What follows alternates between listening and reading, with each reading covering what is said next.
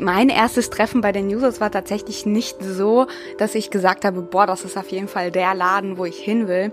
Ähm, das war, äh, die haben zu Beginn äh, direkt angefangen, über Karl Marx zu sprechen. Oh und das nein. war mir damals, wie gesagt, Realschule völlig anders sozialisiert. dieses klassische Genau. User-Feindbild von den Nerds, die im Keller Karl Marx diskutieren. Ne? Genau, ähm, äh, genau, so sind sie mir begegnet, aber ich hatte irgendwie äh, allein, also ja, wir haben auch über Gerechtigkeit gesprochen und das hat mich schon, schon konzeptionell sehr angesprochen und Ja. ich hatte das Bedürfnis, dass ich irgendwann mal schlauer bin als die alle, die mit mir in diesem Saal waren und Karl Marx zitiert haben. Okay, und das hast du Und dann- mittlerweile erreicht, ja.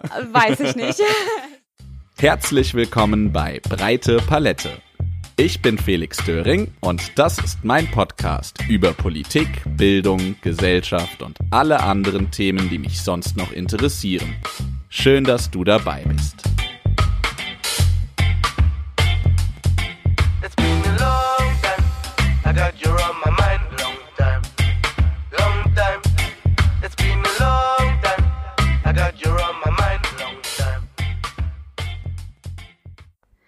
So, liebe Leute, es ist mal wieder Zeit für Breite Palette, die nächste Episode meines Podcasts. Ich freue mich riesig, dass es weitergeht.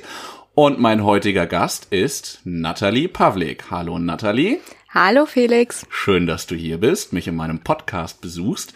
Ja, Nathalie, magst du dich einfach mal vorstellen, wer du so bist, was du so machst? Ja, hi, Nathalie Pavlik. Ich bin äh, 27 Jahre alt schon und ähm, ja, bin die Vorsitzende der südhessischen Jusos und sehr, sehr viel politisch engagiert seit meinem 15. Lebensjahr, wohne im wunderschönen Wetteraukreis Bad Nauheim, bin studierte Soziologin und arbeite für das Europäische Parlament. Alles klar. Also du bist schon mal ähm, politisch sehr stark unterwegs. So haben wir uns ja auch kennengelernt. Damals im Asta, glaube ich. Ne? Also wir kannten uns vielleicht schon vorher, aber so richtig kennengelernt haben wir uns eigentlich durch die hochschulpolitische Arbeit. Und ja, du hast ja gesagt, du bist Vorsitzende der Jusos Hessen Süd, aber ich glaube, du hast noch ein paar Ämter mehr auf Lager. Die darfst du auch gerne noch raushauen. Äh, ja, ich äh, mache Kommunalpolitik im Stadtparlament äh, in Bad Nauheim und im Wettauer Kreistag. Im Kreistag sitze ich im Sozialausschuss und ich habe tatsächlich 2017 für den Bundestag kandidiert, ähm, bin deswegen quasi ehemalige Bundestagskandidatin im Wahlkreis Wettau 1 für die SPD.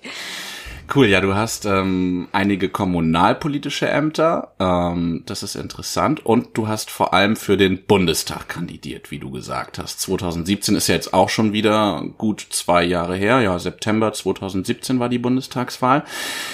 Ja, du warst, denke ich mal, mit die jüngste Direktkandidatin auch der SPD hier in Hessen. Kann man doch so sagen, oder? Gab es noch jemanden, der jünger war als du? Ich überlege gerade, ob mir selbst jemand einfällt. In Hessen glaube ich nicht. Ich glaube, ich war Okay. Und schon die Jüngste. war das ein Problem für dich? Warst du da, ähm, ja, ich sag mal, Vorurteilen ausgesetzt, so nach dem Motto, ja, die soll erst mal 20 Jahre lang was Gescheites arbeiten. Gerade sowas müssen sich ja die bösen Parteifunktionäre wie wir oft und gerne anhören, ne? dass wir erstmal irgendwie im kapitalistischen Erwerbssystem 20 Jahre lang schuften müssen, bevor wir uns erbarmen dürfen, Politik zu machen.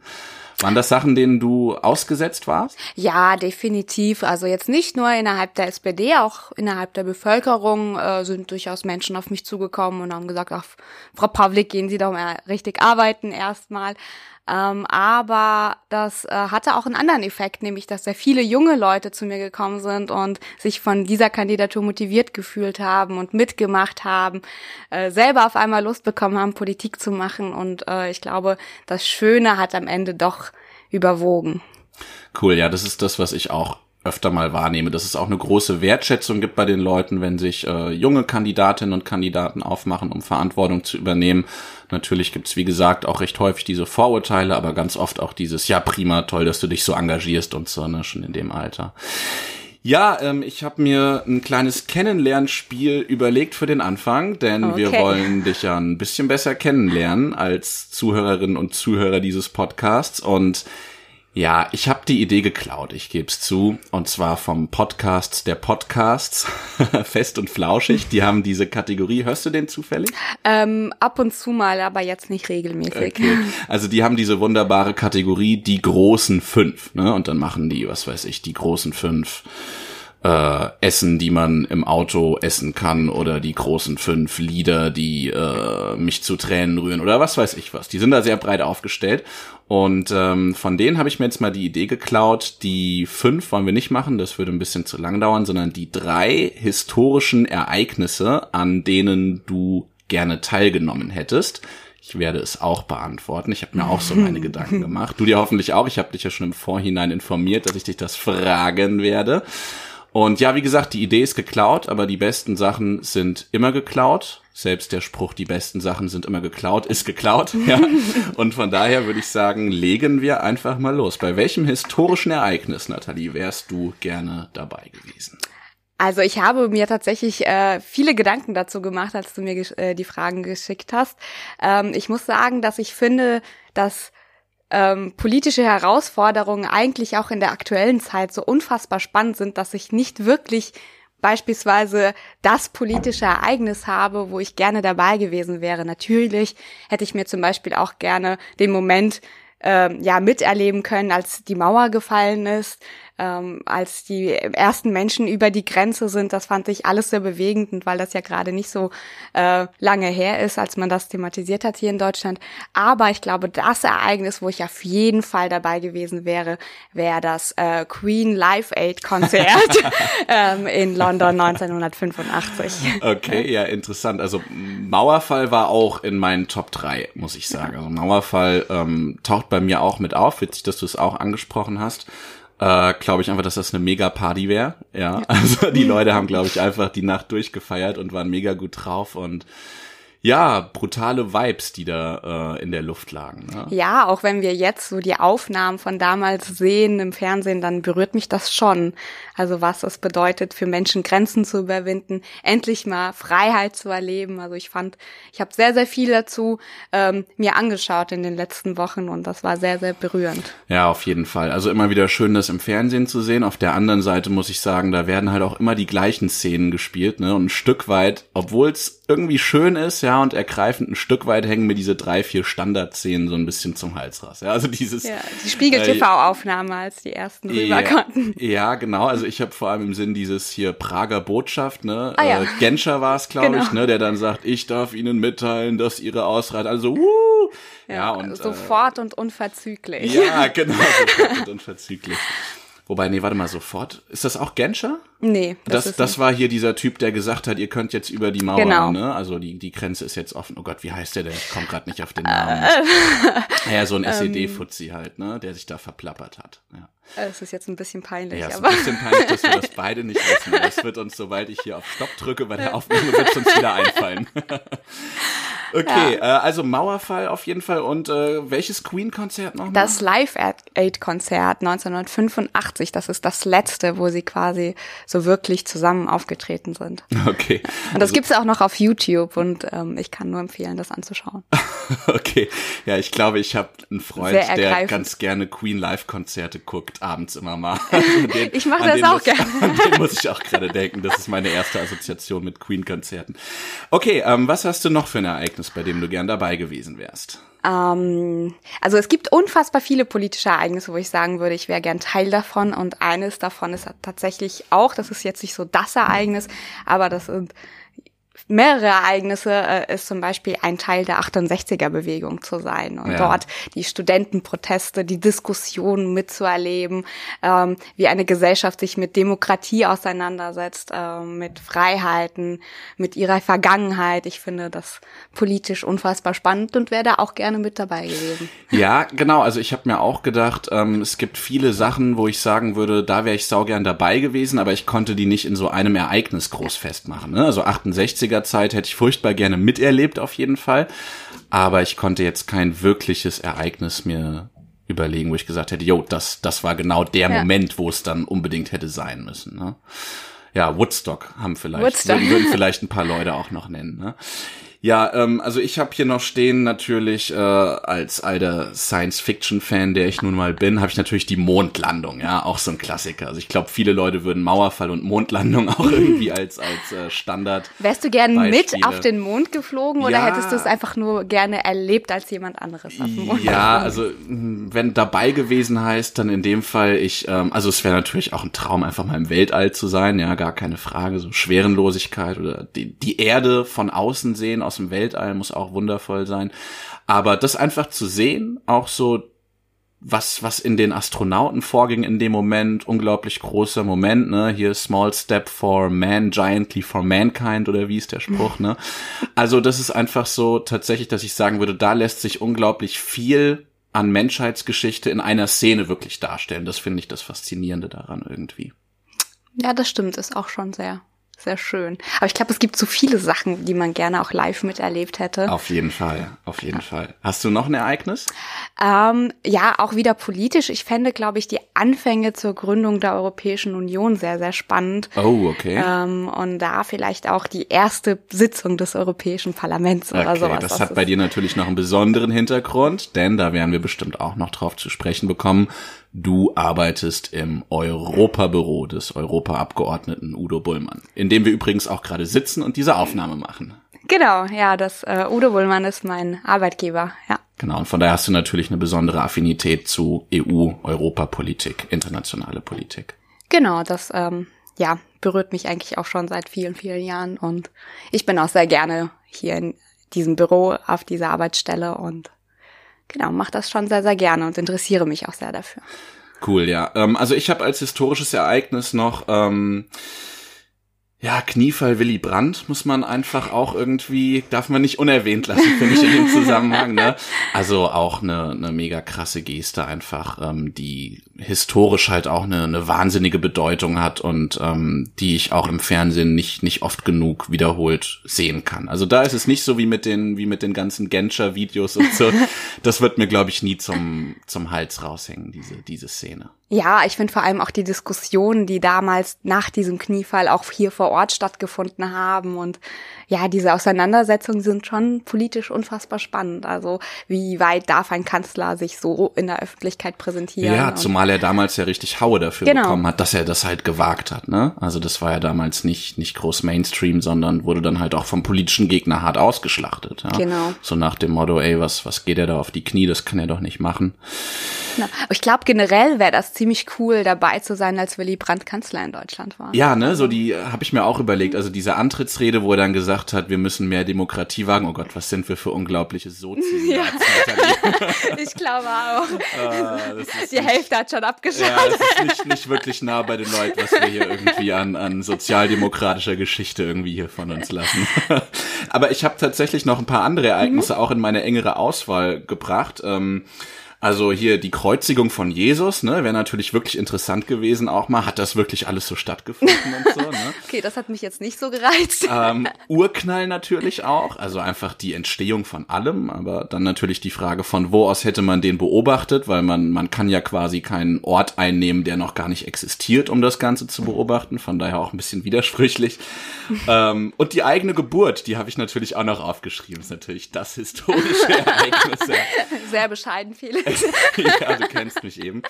Aber tatsächlich bei der eigenen Geburt zuzugucken, das wäre doch irgendwie was. Boah, ich glaube, ich finde sowas. Oh, Ja, es das muss jetzt nicht sein. ist wahrscheinlich, ja, also natürlich von Bedeutung, dann wiederum natürlich auch, ja, mit Schmerzen verbunden eben auch, ne? ja, mit sehr vielen Schmerzen. Ja. Okay, ähm, Natalie, ich habe mir mehrere Themen aufgeschrieben, über die ich ganz gern mit dir reden wollte. Vielleicht fangen wir mal so an. Ähm, wie kamst du denn dazu, Politik zu machen? Also in welchem Alter hast du angefangen und was würdest du sagen, ja, gab es vielleicht auch einen Moment, ein historisches Ereignis, das dich dazu motiviert hat, äh, Politik zu machen? Vielleicht auch direkt in der SPD? Ja, Ich glaube, du hast auch mit Schülervertretungsarbeit Ja, angefangen, ne? genau. Also ich habe nicht in der SPD angefangen. Ähm, ich äh, habe irgendwie schon sehr früh mich mit irgendwie Gerechtigkeit und äh, Lebensverhältnisse von Menschen global. Ich komme ja selber aus Sibirien, das heißt, ich hatte schon mal so eine ganz andere Lebenserfahrung, auch als Kind schon mit mir. Und habe dann äh, in der Schulzeit, so im Alter von zwölf oder so, ähm, Benefizsachen für Kinder in Afrika oder Weihnachtsgeschenke nach Rumänien und sowas organisiert und ähm, bin dann im Alter von 14 ungefähr, 14, 15, ähm, in die Schülervertretung gewählt worden. Und das war so der Startpunkt, wo man sich angefangen hat, äh, ja, politisch zu interessieren, äh, sich zu engagieren, auch was das heißt, am Ende seine eigenen Interessen umzusetzen in Strukturen, die vorhanden sind.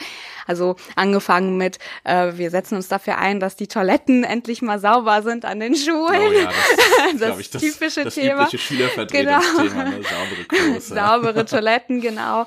Ähm, wir haben damals sogar selber die Toiletten ge geputzt und gestrichen. Das war, das war so, ähm, Okay. so weit ging es dann, dass wir gesagt haben, wenn man das jetzt schon nicht mehr politisch irgendwie umsetzen kann, wir selbst Hand Geld, anlegen an dann der äh, Stelle. genau packen wir selber an. Aber ähm, das ging bei mir dann tatsächlich auch so weiter, dass ich relativ spontan und ungeplant äh, in die höhere Ebene. In Hessen gibt's ja die Struktur an der Schule, die Schülervertretung, dann haben wir die Kreisschülervertretung oder Stadtschülervertretungen und die geht dann weiter bis zur Landesebene. Und ich bin rein zufällig so, weil ich gedacht habe, ach, ich mach das jetzt. Ich, wenn der andere, der kandidiert, das kann, kann ich's auch. äh, und Gute bin, Einstellung, ja. bin dann quasi ähm, in den Landesschülerrat gewählt worden in Hessen. Und äh, das ist natürlich eine Ebene, die sehr politisch ist, die ähm, sich tatsächlich auch mit, mit Bildungspolitik auseinandersetzt, mit ähm, Themen wie Chancengleichheit und Da werden dann eher weniger die Klos renoviert. Da geht's Genau, dann da schon um sind die dann- großen politischen Fragen. Genau, also damals äh, hat, hatten wir ganz stark das Thema G8, also die Schulzeitverkürzung in Hessen, ähm, wo du ja tatsächlich auch auch mit Belastbarkeit, äh, mit ähm, Chancen äh, an Schulen oder in diesem Bildungssystem, mit äh, was passiert eigentlich, wenn man mitten in der Pubertät Kindern äh, den den Stoff äh, auf viel weniger Zeit presst und was macht das dann mit so jungen Menschen? ähm, Inklusion, also die äh, Beschulung von Menschen mit und ohne Behinderung zusammen war ein großes Thema. Und ähm, ich habe dann, weil ich selber die Realschule besucht habe tatsächlich, und ich habe jetzt nicht so einen geraden Bildungsweg mit Grundschule, Gymnasium, Abitur, Studium gemacht, sondern ähm, äh, bin quasi in der sechsten zur siebten Klasse hin in die Realschule querversetzt worden und kam dann auch sehr viel mit dem Thema Ausbildung, also berufliche Bildung in Berührung und ähm, fand, dass die Landesschülervertretung in Hessen doch sehr von Gymnasiasten besetzt war und dass das Thema Berufsbildung doch schon etwas untergegangen ist und habe äh, das quasi dann übernommen, auch in der Ja, ist Landesschülervertretung. interessant, das zieht sich durch alle Ebenen, ne? Also sozusagen je, je höher die Funktion, desto geringer eigentlich die Repräsentanz von Nicht-Akademikerinnen und Nicht-Akademikern beziehungsweise Nicht-Gymnasiastinnen und Nicht-Gymnasiasten. Sogar in Strukturen der Schülervertretung dann so, ne? Genau. Ja. ich Und, weiß nicht, äh, vielleicht ist das jetzt besser geworden, aber zu meiner Zeit war das Ja. nicht so. Und äh, dann hast du gedacht, Mensch, das kann ja so nicht weitergehen, dann äh, steige ich hier jetzt auch mal voll ein. Und wie kam dann der Übergang in die SPD? Also wie bist du dann tatsächlich auf die SPD oder auf die Jusos damals aufmerksam geworden? Genau, ähm, dass, wie gesagt, äh, Schülervertretungsarbeit sich sehr viel mit Bildungspolitik auseinandergesetzt, das ähm, ja, Thema Chancengleichheit, also dass nicht mehr die Herkunft darüber entscheidet, welche Bildungschancen du hast, sondern wir ein Schulsystem entwickeln, was individuell auf die Schüler eingeht, auf ihre sozialen Bedingungen und versucht, Startmöglichkeiten, aber auch Entwicklungsmöglichkeiten eben für alle Kinder äh, zugänglich zu machen. Und ähm, das ist ja eigentlich so der soziale Aufstieg durch Bildung, der in der SPD ja auch mit ein sehr, sehr wichtiges Programmfeld ist und ähm, damals auch dargestellt hat. Ich habe aber tatsächlich ähm, mir alle Parteien beziehungsweise Jugendorganisationen damals bei uns vor Ort angeschaut und ähm, manche gab es da bei uns vor Ort gar nicht, äh, andere. Alle? Hast du dir auch die Junge Union angeguckt? Ich habe mir tatsächlich auch die ja, junge die Junge Union Union Wetterau? ange- Genau, ja. Okay, wie Ah. war's bei denen? Ähm, ja, war auf jeden Fall anders als bei den Jusos. Wie, wie, wie alt warst du zu da? viel so, zu verraten. Ähm, zehnte Klasse oder? Genau, ähm, so 10, 15, 15 Jahre ungefähr, 15, Okay. 16. Okay. So um den Dreh, ähm, vielleicht auch 16, 17, weiß ich gar nicht mehr so genau. Ähm, genau, da war ich äh, bei der Jungen Union, die haben sich in einem Restaurant getroffen und zusammen gegessen und dann ja auch über viele politische Themen diskutiert. Äh, und die waren dann zusammen bowlen und ähm, war alles sehr, sehr spannend, aber ähm, lag mir dann doch nicht so nahe ähm, kultureller Natur wahrscheinlich ja, auch ein Stück das weit. Kann ich auch glauben, ja. Also, ähm, ohne jetzt zu viel zu verraten. Nee, klar, wir wollen ja, wollen ja auch hier nicht, nicht, nicht böse über die, über die, über die junge Union reden an der Stelle. Die haben ja auch ihre Berechtigung, ne? Genau. Ja, ist äh, ein bisschen ähnlich wie bei mir. Also ich habe damals tatsächlich gedacht, Mensch, es wäre jetzt mal damals elfte Klasse, ne? Und es war halt auch gerade Landtagswahlkampf 2008 und deswegen so Politik überall präsent eigentlich.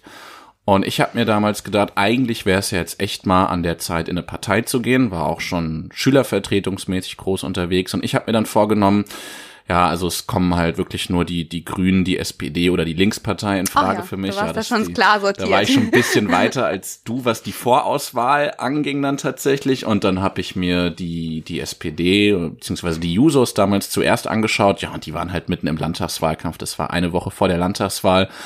Und die haben mir direkt so eine Andrea Ypsilanti Regenjacke äh, gegeben, mit der ich dann ganz stolz rumgelaufen bin. Und dann war meine Entscheidung, war dann irgendwie schon gefallen. Ehrlich? Und, ja, ist jetzt auch schon verdammt lang her, ne? Januar Mhm. 2008 bin ich, bin ich beigetreten dem Laden. Damals noch mein Parteibuch übergeben bekommen von äh, Andrea Ypsilanti und einem Parteivorsitzenden Kurt Beck. Oh, wow, Wahnsinn. Also mein erstes Treffen bei den Users war tatsächlich nicht so, dass ich gesagt habe, boah, das ist auf jeden Fall der Laden, wo ich hin will.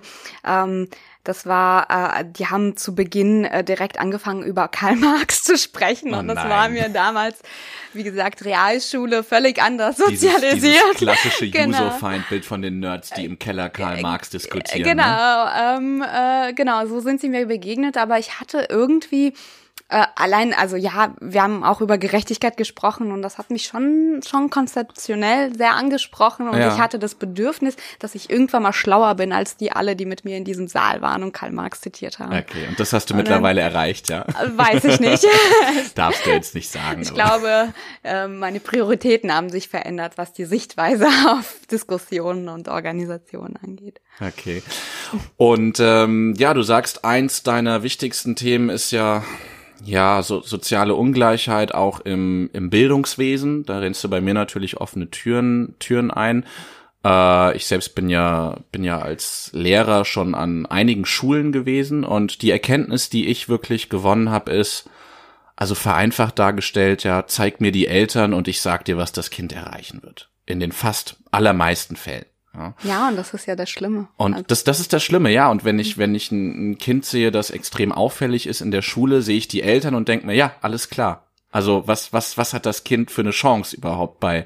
Also es, das sind mit Sicherheit auch in, in fast den all- oder in, in eigentlich allen Fällen Eltern, die nur das Beste für ihr Kind wollen und ihr, ihr Kind lieben und aber aber da herrschen einfach Voraussetzungen zu Hause, mit denen das Kind in der Schule, wo es ja auch ein Stück weit im Wettbewerb steht zu anderen Kindern, einfach untergeht, weil es einfach schlechtere Karten hat, ne? Ja, bei mir persönlich war das dann auch so, dass ähm, ich wegen der, weswegen meine Querversetzung überhaupt zustande kam, ist tatsächlich auch die Tatsache, dass meine Eltern zwar beide gearbeitet haben, wir aber am Ende des Monats kein Geld hatten, dass ich Engl Englisch Nachhilfe erhalten konnte Ja. oder wir die Nachhilfestunden finanzieren konnten. Und deswegen, also geht das schon, also Bildungsgerechtigkeit ja, aber ich, das ging dann bei mir, also oder geht auch immer noch ideell schon auch so weit zu sagen, dass das eigentlich nicht sein kann, dass Menschen arbeiten gehen, ihren Kindern aber trotzdem keine entsprechende Förderung, die gebraucht wird, bezahlen können. Und ähm, dass wir ein System haben, wo du einfach extra Geld brauchst, um bestimmte Förderungen zu erhalten, weil die Schule das so nicht aufgreift. Und das finde ich dann schon. Und im Hinblick auf Bildungspolitik, jetzt gehen wir davon aus, äh, absolute Mehrheit SPD, ja, äh, Ministerpräsidentin Natalie Pavlik oder Kultusministerin Natalie Pavlik. Im Hinblick auf Schulpolitik, was würdest du sagen, wären da so zwei, drei, vier wichtige Sachen, die man unbedingt mal ändern, einführen müsste? Also ich sehe mich jetzt nicht in Zukunft als Kultusministerin, weil mir tatsächlich die Berliner Ebene sehr viel Spaß macht mit äh, Arbeit und Sozialpolitik. Ja. Aber ich glaube, so als äh, durch meine Sozialisation habe ich da schon eine klare Vorstellung.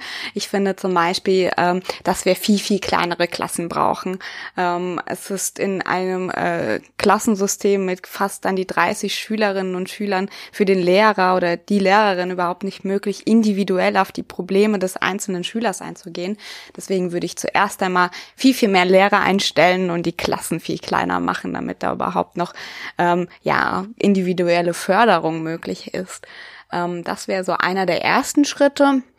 Ähm, den ich, glaube ich, auch so mit am wichtigsten finde. Was könnte ich noch als direkte Umsetzung, ähm, Ausbau von Schulsozialarbeit, also Mhm. flächendeckende Schulsozialarbeit, weil ich glaube, dass Lehrer eben am Ende nicht alles aufgreifen können und du da andere, also äh, Schulsozialarbeiter, aber auch Schulpsychologinnen brauchst, also was äh, für eine Auslastung heutzutage auf regionaler Ebene herrscht bei Schulpsychologen ist enorm und immer mehr Kinder sind ja auch Burnout äh, gefährdet, depressiv.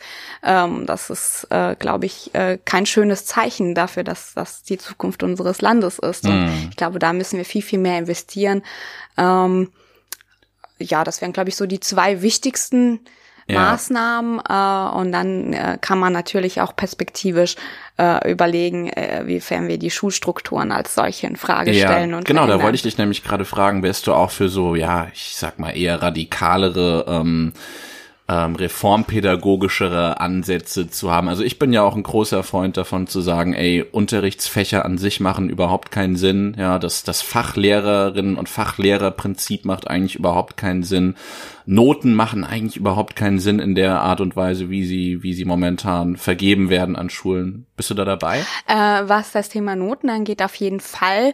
Ähm, ich finde, ähm, ja, dass es am Ende eigentlich äh, ja keine schöne Beurteilung ist, so eine Note, weil das überhaupt keine Aussagekraft als solche hat, was du kannst und was du nicht kannst. Ähm, in die konkreten pädagogischen äh, Feldern, das überlasse ich auch tatsächlich sehr gerne Pädagogen. Ich bin selber keine, aber ähm, ich äh, finde es auch zum Beispiel unhaltbar, dass Kinder nach der vierten Klasse getrennt werden in Ja. ein dreigliedriges Schulsystem äh, weil du kannst nicht bei einem Kind im Alter von neun, zehn Jahren äh, voraussagen, was es später mal wird. Und das würde ich zum Ja. Beispiel ändern. Also Ja, oder Fall du, du sagst es halt falsch voraus und damit ist quasi die Zukunft vorprogrammiert von dem Kind, ne? Ja. Weil das ist ja auch ein Riesenproblem, dass du, wenn du einmal an der Hauptschule oder an der Realschule Genau. gelandet bist, dann keine Durchlässigkeit da ist, wie man so schön Ja, sagt. genau, Dass du dich genau. halt sehr schwer hocharbeiten kannst. Genau, ja. und das äh, war bei mir zum Beispiel auch so. Ich habe auch keine Gymnasialempfehlung gekriegt. Weil, Ja. Ähm, gut, ich habe am Ende auch tatsächlich das Gymnasium äh, verlassen, aber doch noch dann am Ende die Oberstufe mitgemacht und bin doch äh, über einen anderen Weg an die Uni gekommen. Aber ich habe auch Bekannte, die auch so wie ich aus Russland ursprünglich kommen und einfach Sprachschwierigkeiten hatten und dadurch quasi direkt in die Hauptschule gekommen sind. Und da verlierst du als Kind ja auch eine gewisse Motivation, wenn dir die ganze Zeit gesagt wird, dass dir wird nichts, ihr könnt eh nichts, äh, seid mal froh, wenn ihr eine Lehre findet, so nach dem Motto. Und ich glaube, das ist kein System, was tatsächlich Talente fördert. Mhm. Ja. Das würde ich auch so unterschreiben und da gibt es, glaube ich, einiges an Handlungsbedarf, wo wir auch innerhalb der SPD nochmal mit ein paar Leuten reden müssen, dass die das vielleicht auch irgendwann hoffentlich mal einsehen. Ja, äh, Nathalie, ich schau mal hier auf meinen schlauen Zettel. Äh, SPD-Vorsitzwahl, gerade ganz spannendes Thema. Ähm, ja, ich weiß gar nicht, wann die Episode ausgestrahlt wird. Vielleicht haben wir dann, nee, wahrscheinlich haben wir dann noch kein Ergebnis, aber ziemlich bald, ne? Also die Vorsitzwahl endet jetzt in den nächsten Tagen. Ende November, ja. Wann ist dann der Parteitag, auf dem gewählt wird? Äh, das ist vom 5. bis, glaub, 7., 8. Dezember. Okay, und Also Donnerstag Hat, bis das 1. Dezember-Wochenende. und dann hat die SPD eine neue Führung. Ne? Also entweder hier Scholz und äh, Geiwitz oder Walter Borjans und Esken. Hast du dich in irgendeiner Form festgelegt oder machst du das lieber nicht? Wie handhabst du das? Ist ja äh, mittlerweile auch schon sowas wie eine Funktionärin, kann man schon fast sagen, die äh, auch gehört wird sicherlich von vielen Leuten, wenn du eine Empfehlung raushaust.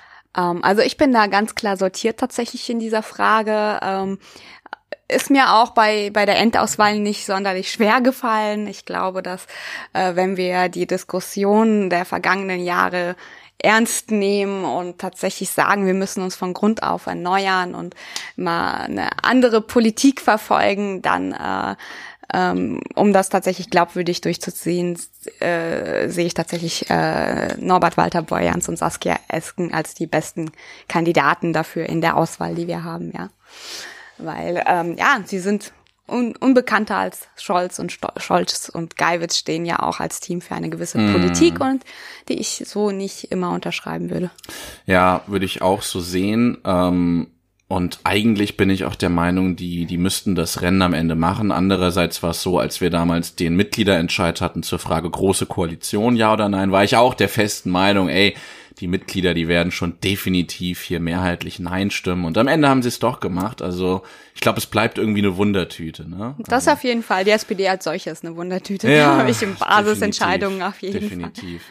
Ja, und was mir auch auffällt bei dieser Vorsitzwahl, ist jetzt das erste Mal, dass wir tatsächlich äh, eine Doppelspitze kriegen, auch in der SPD. Aber in der öffentlichen Diskussion, ja, kommt das noch nicht so ganz rüber, ist mein Eindruck. Also oft wird da wird da geredet jetzt vom Duell Scholz gegen Walter Borjans, ja, und die, die Mädels, die ja genauso am Ende Parteivorsitzende werden, die fallen so ein bisschen runter in der, in der Wahrnehmung. Also werden, ist mein Eindruck von, von manchen Leuten vielleicht auch ganz gezielt und ganz bewusst nicht, nicht ernst genommen. Ich meine, gut, ein Stück weit ist es natürlich auch problematisch, wenn der amtierende Vizekanzler und Bundesfinanzminister sagt, ich kandidiere und dann kandidiert er gemeinsam mit einer Frau, die noch sehr, sehr wenig bekannt ist auf Bundesebene. Aber das ist mir schon extrem aufgefallen. Hast du das hm. auch so wahrgenommen? Ja, auf jeden Fall. Und was mir im gleichen Zug aufgefallen ist, dass wenn man sich wirklich die Auseinandersetzungen, Debatten anschaut, die Frauen eigentlich inhaltlich so unfassbar viel sagen mhm. und unfassbar mhm. viel wissen, mhm. dass das total untergeht. Und mhm. das äh, ärgert mich tatsächlich auch ein Stück weit, dass immer nur über Scholz und Walter Borjans gesprochen wird. Und ich glaube, dass wir uns da als Gesellschaft und auch als Partei auf jeden Fall verändern müssen. Mhm. Und äh, wir nicht auf der einen Seite sagen, wir sind die Partei der Gleichstellung und auf der anderen Seite immer nur über Männer sprechen. Ähm, ja, Finde ich ein bisschen schade. Ja. Aber ich glaube, das wurde auch ein Stück weit gehört. Also da gibt's ja auch zum Beispiel, dass ein Duell ausgestrahlt worden ist, wo nur mhm. Frauen äh, zu Wort gekommen sind und so. Das ah, fand ich stimmt, schon auch das habe ich am, am Rande mitbekommen. Ich habe es gar nicht gesehen oder gehört oder wie auch immer aber mitbekommen, dass es das gab tatsächlich. Das fand ich auf jeden Fall sehr gut. Also. Okay, ja. Ähm, ja, weil ich meine, wir haben ja auch als als SPD so wie die meisten anderen Parteien eigentlich auch das das riesige Problem, dass Frauen massiv unterrepräsentiert sind bei uns auch. Ne? Also ähm, bei den bei den Mitgliedern schon auch, aber noch nicht so extrem wie in Führungsfunktionen. Hältst du da die die Doppelspitze, also dass man sagt, es gibt zwangsläufig jetzt Mann und Frau an der Spitze für eine gute Möglichkeit, dem entgegenzuwirken? Ähm, auf jeden Fall ja, ich glaube, dass es ein sehr schönes Modell ist, wo du auch einfach immer noch mal ja so die verschiedenen Arbeitsweisen und äh, ja Profile hast, die dann so miteinander in Einklang gebracht werden in so einem Team, äh, finde ich auf jeden Fall unfassbar gut.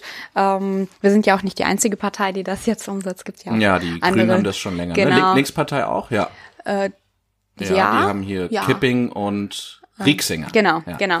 äh, ja, äh, und ich glaube, dass es ein sehr, sehr schönes Modell ist, womit ich aber ein Problem habe. Und das wurde tatsächlich, ist jetzt vielleicht ein bisschen zu für die harten Politikfans, wenn Frauen das erste Mal den Vorsitz übernehmen wollen, dass dann die Doppelspitze diskutiert wird. Ja. Das gibt's ja auch so als, als politisches Instrument. Ja. Ähm, das finde ich dann wiederum schwierig. Ich glaube, ähm, ich glaube, dass es ein schönes Modell ist und wenn es sich durchsetzt, auch äh, schön, etwas Schönes ist. Aber wenn wir auch Frauen haben, die für den Vorsitz oder vor, als Vorsitzende kandidieren, dass das dann auch toleriert wird und dann nicht gleich zur Doppelspitze gegriffen wird, vielleicht. Ja, das kann man definitiv so sehen. Vielleicht wäre Doppelspitze ja auch ein Modell für die Rathäuser in dieser Republik. Ich habe mir nämlich mal ähm, ein paar Statistiken angeguckt, ähm, weil es tatsächlich auch Bestandteil damals meiner Examensprüfung war. Da hatte ich unter anderem das Thema 100 Jahre Frauenwahlrecht. Und ich fand, das sind ganz erschreckende Zahlen, was die äh, Bürgermeisterinnen und Bürgermeister in Deutschland angeht. Was würdest du schätzen, wie hoch ist der Frauenanteil unter den Bürgermeisterinnen? also unter den Bürgermeisterinnen und Bürgermeistern? Also da ich äh, ja selber Kommunalpolitik mache und das so ein bisschen ähm, wahrnehme, äh, würde ich tatsächlich sagen, sehr, sehr niedrig. Ähm, vielleicht optimistisch deutschlandweit bei 12 Prozent. Ja, es sind tatsächlich im Durchschnitt, äh, ja, ich glaube knapp zehn Prozent, also warst Ja. du sehr nah dran. Und ich habe das hier nochmal, fand ich nämlich spannend, nach Einwohnerzahlen äh, gestaffelt. Also in, in Städten mit unter 10.000 Einwohnerinnen und Einwohner sind 7,7 Prozent nur, nur weiblich, also unterm Schnitt. Äh, in größeren Städten 10.000 bis 20.000 Einwohner sind es dann 9,7 Prozent. 20 bis 50.000 sind es 9,5, also ungefähr gleich. Bei 50 bis 100.000, also meine Heimatstadt Gießen zum Beispiel, sind es dann 17,6, also deutlich mehr. Und sobald es dann aber über den 100.000 ist, sind es wieder weniger, 10,1 Prozent. Fand ich irgendwie absurd. Ne? Also in diesen in diesen kleinen Käffern irgendwie. Und dann kann man ja eigentlich sagen, okay, je größer, desto ausgewogener der Anteil. Aber dann irgendwie bei den bei den ganz großen Städtern sind es wieder wieder nur die Jungs irgendwie, die sich da am Ende durchsetzen. Ja, ist auf jeden Fall interessant, auch wenn ich das Wort Käfer nicht mag, als jemand, der aus dem Wetteraukreis kommt. Von meinem hohen Ross der Universitätsstadt heraus. Richtig. es sind sehr lebenswerte kleine Gemeinden. Ähm, ja, ich finde die Entwicklung auch sehr interessant. Erschreckend finde ich dann auch, wenn du auch äh, in die Fläche gehst und schaust, dass wir teilweise Gemeindeparlamente haben, wo kaum Frauen im Ja, Parlament ne? vertreten sind. Ja. Das ist, äh, das ist, wenn du das mit der Einwohnerentwicklung vergleichst und Frauen meistens über die Hälfte der Bevölkerung stellen, ist das ein, ein schlechtes Zeugnis auf jeden Ja, Fall. und sogar im Bundestag auch die Quote rückläufig jetzt seit 2017. Halt auch durch die scheiß AfD, ne? Die irgendwie, ich glaube, da sitzen irgendwie drei Frauen in der Fraktion rum, bei denen ansonsten Ja. schaukeln sich da die Männer die Eier irgendwie, habe ich den Eindruck. Also äh, krass, ja. Da sind wir besser aufgestellt mit unserer Quote und ja, mir gehen auch diese Leute auf den Sack, die dann irgendwie das immer kritisieren und behaupten, ja, Leistung zählt doch und nicht die Quote. Denke ich mir immer, ja, aber wenn, wenn das wirklich der Fall wäre, dann hätten wir ja eine paritätische Verteilung eigentlich, Richtig, ja, wenn die genau. Leistung wirklich zählen würde. Richtig. Aber sie zählt halt nicht und deswegen brauchen wir sowas auf jeden Fall. Finde ich auch. Und das ist ja auch ein Stück weit auch ein Handlungsauftrag, wenn wir solche Zahlen sehen, zu sagen, wir müssen noch viel, viel mehr im Bereich äh, Frauenförderung in der Politik was tun, auch auf kommunaler Ebene, ja. Ich glaube, das ist, das ist sehr wichtig. Ja. Jo, Nathalie, ähm, hast du sonst noch irgendwas, was du schon immer mal ansprechen wolltest in einem Podcast? Das ist dein erster Podcast auch, Äh, ne? Es ist mein erster Podcast. Ich war zwar schon mal beim Radio, aber da kannst du das ja nicht ständig wiederholt anhören. Deswegen ähm, war meine Hemmung für so einen Podcast, glaube ich, doch ein bisschen höher, aber das äh, Ach so, aber beim Radio hören es ja viel mehr Leute eigentlich, oder? Ja, aber die kannst du ja nur einmal hören. Es sei denn, man kann es Ah, irgendwo runterladen. Okay, du hast jetzt die Befürchtung, dass du dich hier verplapperst und Ach, irgendjemand nee. hört sich das dann in Dauerschleife irgendwie zehnmal am Tag an. Nein, ich glaube, das ist was sehr Schönes, wenn irgendjemand deinen Podcast in Dauerschleife hört. ähm, äh, bisschen verrückt würde ich nicht tun, aber das ist äh, auf jeden Fall sehr schön, ja. Doch, und das ist auf jeden Fall eine sehr gute Erfahrung. Und ich finde es gut, dass es äh, Menschen gibt, die sowas machen. Ja, ich finde es, ähm, es ist jetzt auch erst die, die zweite Episode, die ich mache, aber ich finde es äh, echt schön, weil man wahrscheinlich anders als beim Radio ausreichend Zeit hat einfach, ne, um alles zu beleuchten, worauf man Bock hat. Man hat keinen Zeitdruck, so wenn wir wollen, können wir eine Viertelstunde sprechen und wenn wir Bock haben, können wir aber auch über eine Stunde miteinander sprechen und dann hat man irgendwie Zeit, sich allen Themen so in jeder Ausführlichkeit zu widmen, so wie man eben Lust drauf hat. Ja, das stimmt, das auf jeden Fall. Und äh, vor allem äh, kommt man dann mit Themen in Berührung, mit denen man sich vielleicht so nicht auseinandersetzen würde. Zum Beispiel eine erste Folge äh, mit äh, mit äh, dem Sprachtraining und dem Ah, Stimmtraining. ja, also Das und ich ähm, natürlich prima. als jemand, äh, die äh, sehr viel redet und sehr oft reden hält, waren da einige Tipps dabei, die ich äh, unfassbar spannend fand. Und äh, es auch sehr lustig fand, dass du geblitzt worden bist, als du Daumen im Mund hattest. Ja, das, das, äh, das, das Foto ist allerdings immer noch nicht da. Ich habe ein bisschen Sorge, dass ich das jetzt äh, angekündigt habe und dann kann ich das Foto nie nachreichen. Ja.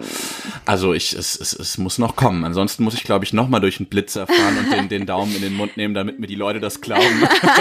ja, aus der Nummer kommst du so einfach nicht mehr raus, Felix. ja, das befürchte ich auch. Ja, das befürchte ich auch. Die Leute haben mich auch schon angeschrieben und wollen das, wollen das Bild sehen. Jo, ähm, dann würde ich sagen, mit Blick auf die Uhr, äh, ein paar Leute haben sich ja beschwert, dass der letzte Podcast so lang gedauert hat und haben mir gesagt, ja, ich würde den Podcast ja echt gerne hören, aber das waren ja fast anderthalb Stunden. Und von daher, wir haben ja auch gleich noch einen Termin, ne? In einer Viertelstunde tagt der Bildungsausschuss und dann geht's los, dann wollen wir ein paar Seminarideen erarbeiten. Und äh, von daher, Nathalie, danke schön, dass du dabei warst. Sehr gerne. Und ähm, du hast es mit Sicherheit in der letzten Episode mitbekommen. Am Ende gibt's natürlich ein Star Trek-Zitat. Und das heutige Star Trek-Zitat, das ich mir ausgesucht habe, kommt von Commander Tuvok und lautet, es gibt Zeiten, in denen Perfektion die Effizienz behindert. Ja, sehr tiefgründig, kann man jetzt drüber nachdenken, aber Star Trek-Zitate werden nicht kommentiert, ja. Das ist die Regel. Nathalie, danke, dass du dabei warst. Danke fürs Gespräch. Und äh, tschüss, ihr Lieben. Macht's gut. Die nächste Episode kommt bestimmt. Tschüss. Tschüss.